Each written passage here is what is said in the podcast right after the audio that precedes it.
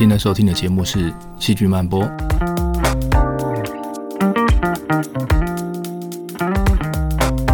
欢迎来到《细菌曼波》，这是一个细菌人讲细菌八卦的地方。我是陈俊尧，很高兴在这里为你服务。今天我们来看一个你常常在用的东西——厨房里的海绵菜瓜布。这块今天在用的海绵，真的是全厨房里面细菌最多的地方吗？如果你可以把它放大来看，它就会像个迷宫。那细菌要怎么样在这样的迷宫里面行走呢？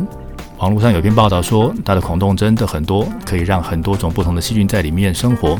孔洞变多，真的可以让更多的细菌活在里面吗？我们今天就从科学的角度来探讨这些问题。希望你会喜欢今天的节目。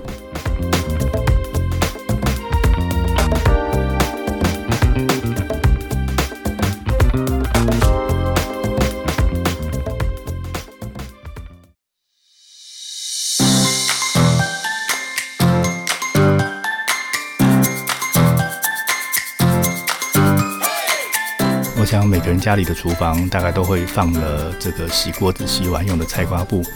那通常它的颜色是黄色跟绿色的。那黄色的部分呢是海绵，绿色的部分呢是菜瓜布。那只是很好玩的是，这个黄色的部分它并不是真正的海绵，绿色的部分呢也不是真的来自菜瓜，它们都是塑胶。那我们在日常生活中用了非常多的塑胶制品，好，那我们利用塑胶创造了很多不同空间结构的物品，好让我们方便使用。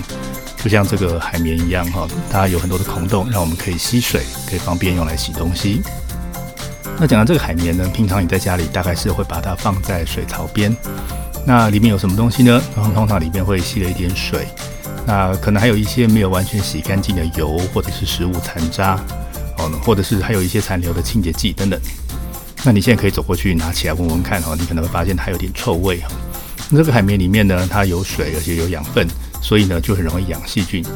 那也因为有了水去阻隔氧气，所以细菌在这里面就只能行无氧呼吸。那所以就真的会产生一些有臭味的分子。那不过呢，这个也不会影响到功能。哦，反正你每次要用之前，都会先把它拿来洗一洗。在网络上，你就会看到这样的说法，他会告诉你说，厨房里面细菌最多的地方就是这个海绵，它可能比马桶还要脏。这真的是这个样子吗？那我们来看一些真正的研究数据。我们要来看的这篇研究呢，是来自阿拉伯联合大公国的一个研究报告。那这些研究人员到了大学男生宿舍，找一些志愿的大学生哦来帮忙做实验，请他们贡献自己寝室的海绵。这些海绵呢，必须是平常会用来洗碗盘啊这种会碰到食物的器皿表面的的海绵。好，那种洗车的啊，或者是洗澡的那种烘都不可以拿来用。那这些海绵呢，好，他们。收集了以后，会拿来进行细菌培养，来看看里面有什么样的细菌。好，那根据他们的数据，哈，他们估算出来的结果是，每立方公分大概会有十的八次方只，哦，也就是一亿只细菌，哈，每立方公分。好，那这个是可以培养的细菌，好，的数量就这么多了，哈。那我们知道，这环境里面细菌很多都还是不能培养的嘛，所以如果我们就估算那些存在但是还没有办法被培养的细菌的话，大概一立方公分可能有十亿只左右。好，那二零二一年的时候，全球人口七十九亿，所以呢，一块海绵上面的细菌的只数可能会比地球上的人还要多，所以细菌真的很多。好，但是你会觉得细菌好多好危险吗？这些细菌大部分都不是病原菌，其实全世界的细菌大部分也都不会是病原菌。好，就像我们身边有很多人，不是每个人都是坏人。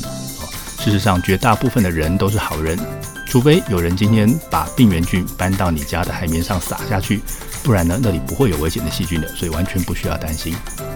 那我们另外再来看一篇来自德国的研究报告。哈，那这篇报告呢，他们看的是一般家庭的厨房里的海绵。好。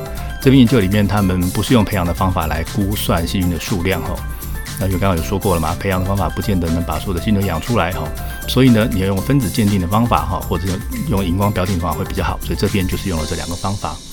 那他们来看到底一块海绵上有多少细菌，然后用这个方式来估算，估算出来的数字是每立方公分有五乘以十的十次方之细菌哈。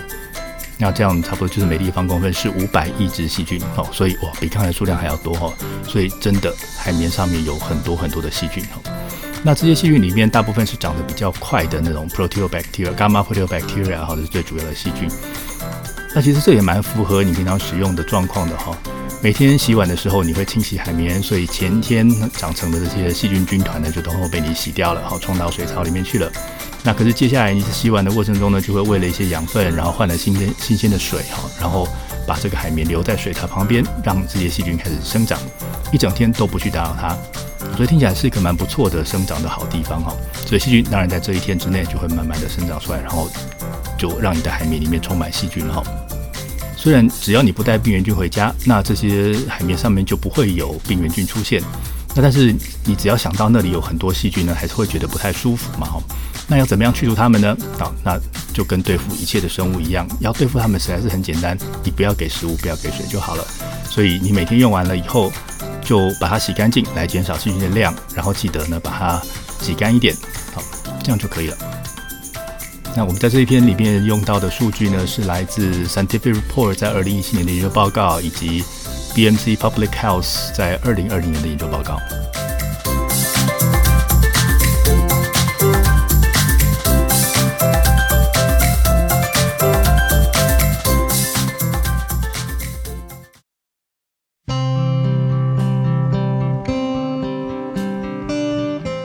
既然要讲细菌的故事，就要把自己放在跟细菌一样大小的空间尺度里，才能充分体会细菌的生活。我们平常走路都是在一个开阔的空间，就算你是走在房子里面的话，前面总是会有一条明显的路，不会一直要你没事整天去比障碍赛。那不过厨房海绵就不一样了，海绵里面有很多可以吸水的孔洞，细菌其实是在一个超大的地动系统里面前进。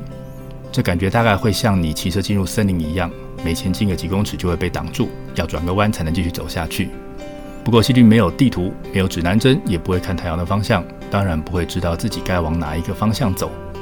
最糟糕的是，细菌没有眼睛，看不到方向，连前方有障碍物都得是自己撞上去才会知道。细菌没有脚，不会走路，所以在液体里面它们只能游泳。很多细菌在液体里面是用鞭毛来移动，而且速度很快。细菌不会左右转，他们要改变方向的时候是让鞭毛反转。那这样一来呢，会让自己在原地打转，转到某个角度的时候突然停下来。他们其实也不知道自己现在朝向何方，反正就是转了一个方向了。那接着呢，就朝向这个新的方向走。其实这个运动方式还蛮可爱的。你会看到细菌快速地往前冲，心血来潮的时候就在原地打转，转个几圈，然后就换了一个方向，接着往新的方向出发。完全就是一个加速了的碰碰车的感觉。这些碰碰车的驾驶呢，如果要到海绵里面，那这下就好玩了。海绵里面是一条一条的通道，不过呢，到处都是墙。好，那如果你转弯的时候没有转到对的方向，那就走不过去，就会撞到墙了。那我们的细菌要在这样的环境里面，它到底要怎么行动呢？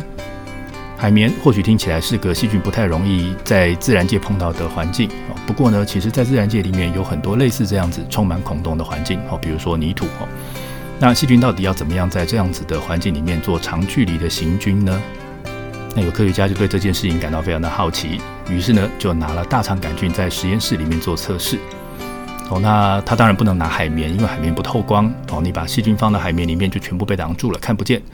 那所以呢，他就拿了一些胶体哈，然后把这个细菌让它呃带有荧光，好，有荧光标定了以后，细菌会发荧光，然后把它放到这个透明的胶体里面去，看细菌怎么样在这些有孔洞的胶体里面往前走哈。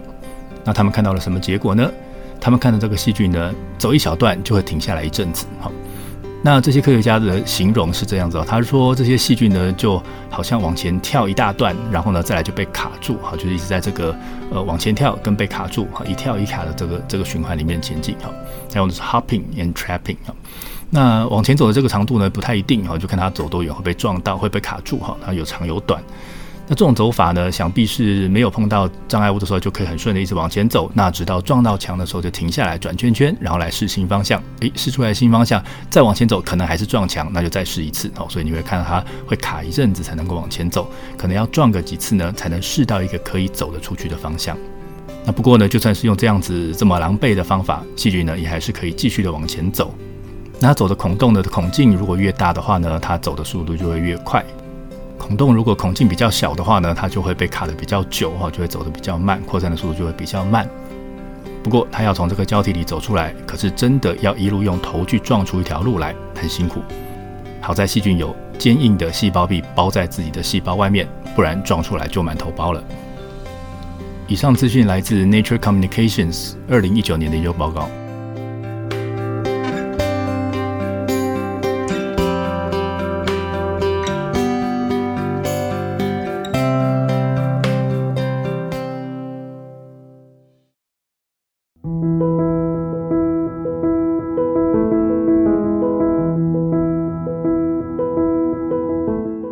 看一篇有趣的研究。这个事件发生的场所是厨房的海绵，有很多的孔洞。那这些孔洞呢，会把细菌分隔在很多彼此看不到对方的空间里。那因为细菌移动能力实在是太差了，所以不管是面包啊，或者是泥土啊，或者在环境里面这种有缝隙的地方呢，都会变成一个充满各种小房间的大楼。好，那我们回到我们的海绵里，一块海绵里面的水，你可以把它挤出来，挤到一个碗里面。那这个水呢，就是海绵里的细菌生活的地方。所以，如果我们把相同体积的水，它有一样的空间、一样的养分，那我们把它放在碗里面，或者是让它吸在海绵里面，那这样空间结构是不一样的。所以我们就很好奇了，说这样子的不同空间结构对微生物来说会是有什么样的影响呢？这就好像把一大群人放在一座棒球场里面，或者是把他们放进旅馆里不同的房间里面。那你可以想象，在不同的个体之间的互动，会因为场所而发生改变。科学家关心的会是多样性。海绵毕竟是一个日常生活用品，我们担心的是，在这个海绵里面会出现的细菌的菌种数量到底有多少。所以呢，他们就做了这么一个实验，来看看海绵的空间结构会不会影响到细菌的种类。他们做的实验是这样子的哦：先拿四十七种自己已经实验室里面分离出来的菌种，把它混在一起养成一缸。然后再来呢，把相同数量的细菌分别放到六个隔间、二十四隔间、九十六个隔间或者三百八十四隔间的容器里头。那这个不同隔间里面的细菌呢，彼此是隔开来的，是碰不到的。好，但是同一个隔间里面的细菌就可以发生互动。那就把这些细菌拿去培养一阵子，让每个隔间里面的细菌去发生互动，该打架的就打一打，该帮忙的就互相帮一下。最后再把这些不同隔间里剩下来的细菌收集起来。那看看这四十七种细菌最后会留下多少种细菌？他们得到了一个很有趣的结果。那原本是一模一样的细菌，啊，只是呢一分在不同的隔间里面。他们发现，当你把它分成分隔成六间的时候，细菌之间的多样性会是最低的。那随着你的隔间数越来越多，细菌的多样性也就跟着增加。那这个结果等于是告诉我们说，如果你把空间分得越细，把大家分隔得越彻底。那最后你能得到的多样性就会越高，也就是把人隔开，你就会有机会看到更多个人特质的表现。在每个空间里面，到底发生了什么事呢？在单独的一个空间里面，你如果碰到自己的天敌，你就完蛋了；你如果碰到了个贵人，你就可以活下来。所以，如果你把空间分得越细，那你碰到天敌跟碰到贵人机会都会下降。所以，这两个力量碰到天敌，代表的是竞争。那碰到贵人代表的是合作，所以这个力量一个竞争，一个合作，就会互相拉扯。那他们用电脑模拟的结果来看，发现隔间太多或者是太少，都会降低细菌的多样性。每个环境似乎都会有一个让多样性能够最高的中间值。那实验里面，他们也真的拿了厨房里面的海绵来做实验。海绵的空间结构更复杂，里面不是大小一致的隔间。有的洞比较大，有的洞比较小。那大洞的这个洞壁上面呢，还会有连接的小洞，所以大大小小不一致，所以是一个蛮复杂的空间结构。那他们把细菌放在培养液里面培养，那其中一组加了海绵，另外一组则不加海绵。那他想要比较说，增加了海绵的这个立体结构，是不是可以让更多种的细菌存活？在他们的测试结果里面，他们发现，如果环境里面的养分比较多，那这两组的结果会差不多。但是如果环境里面的养分比较少的时候，你就会看到空间结构可以明显增加细菌的多样性。那这件事在微生物的世界里面是一个重大的突破，因为过去呢从来没有人证实过这个空间结构会这么明显的影响到细菌的组成。那我刚才有提过，自然界里面有很多的介质都会是像海绵这样有空隙的，有很多隔间的环境。例如泥土，好，过去我们认为泥土里面有土粒、有沙粒、有根、有各种不同的小环境，才会让很多种不同的细菌可以一起存活。那现在这篇研究告诉我们，光是有很多隔间的这件事情，可能就可以帮助守护泥土里面的微生物多样性了。以上的资讯来自《Nature Chemical Biology》二零二二年的研究报告。